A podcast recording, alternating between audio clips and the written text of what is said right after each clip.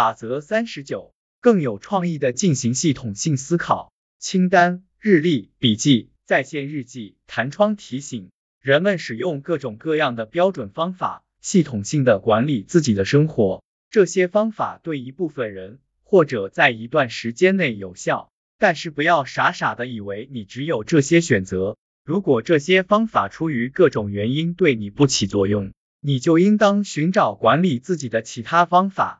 我的一位亲戚有一个简单却不同寻常的方法，用来帮他回忆睡觉前突然产生的想法。他会把牙刷大头朝下放着，早上起床后看到反放的牙刷，他马上就能想起前一晚的事情。对他来说，这个方法从未失效。换作是我，我大概会一直盯着牙刷。苦思冥想自己到底该想起来什么，但这个方法对他有效。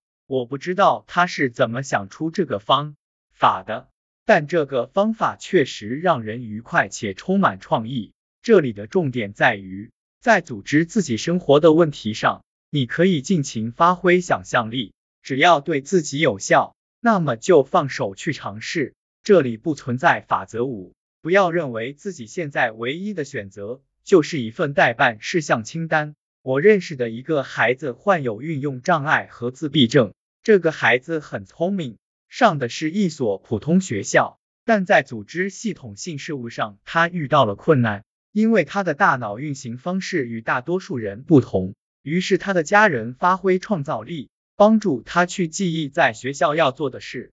这个孩子学会并开发出适合自己的策略。当他要对什么事情进行组织管理时，他会以颜色进行区分，或者在书包上系一条小带子，又或者在手机上设定闹钟。有时他需要提醒才会去设定闹钟。他拥有大多数人没有的清单，例如每天要带去学校的详细物品清单，而大部分孩子只需要了解课程表就足够了。谈论不同事物时，他会切换口音。